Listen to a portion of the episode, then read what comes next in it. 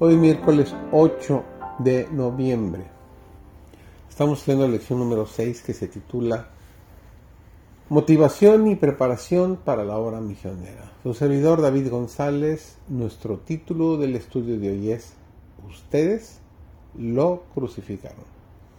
En el día de Pentecostés, el infinito se manifestó con poder a la iglesia. Mediante su Espíritu Santo descendió de las alturas de los cielos como un poderoso viento al aposento donde estaban reunidos los discípulos. Palabras de arrepentimiento y confesión se mezclaban con cantos de alabanza por los pecados perdonados. Se oían expresiones de agradecimiento y profecía. Todo el cielo se inclinaba para contemplar y adorar la sabiduría de amor incomparable e incomprensible.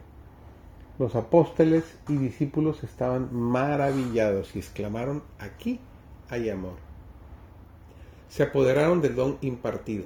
Sus corazones estaban llenos de una benevolencia tan plena, tan profunda, tan abarcante que los impulsó hasta lo último de la tierra, testificando.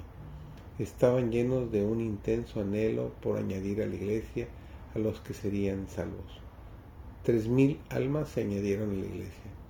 Los apóstoles hablaron impulsados por el Espíritu Santo y sus palabras no podían ser contradichas porque las confirmaban extraordinarios milagros llevados a cabo gracias al derramamiento del Espíritu de Dios. Los discípulos mismos se asombraron de los resultados de esta manifestación y de la rapidez y la abundancia de la cosecha de almas. Todos se llenaron de asombro. Los argumentos de los apóstoles por sí solos, aunque claros y convincentes, no habrían sido capaces de eliminar los prejuicios de los judíos que se habían opuesto a muchísima evidencia. Pero el Espíritu Santo introdujo esos argumentos con poder divino en sus corazones. Eran como agudas flechas del Todopoderoso, que los convencieron de su terrible culpa al rechazar y crucificar al Señor de Gloria. Al oír esto, se compungieron de corazón y dijeron a Pedro y a los otros apóstoles, varones hermanos, ¿qué haremos? Pedro les dijo, arrepentíos y bautícese cada uno de vosotros en el nombre de Jesucristo para perdón de los pecados, y así recibiréis el don del Espíritu Santo. Pronto se realizarán cambios importantes y rápidos y el pueblo de Dios debe estar dotado del Espíritu Santo para que con sabiduría celestial pueda hacer frente a las emergencias de esta época y hasta donde sea posible contrarrestar los movimientos desmoralizadores del mundo.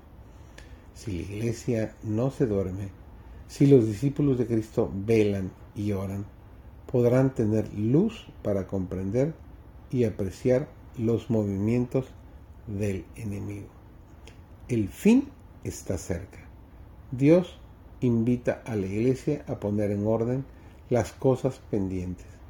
Colaboradores de Dios, estáis facultados por el Señor para llevar a otros al reino. Habéis de ser los agentes vivos de Dios, conductos de luz para el mundo, y en derredor vuestro hay ángeles del cielo, enviados por Cristo para sostenernos y fortalecernos mientras trabajemos por la salvación de las almas.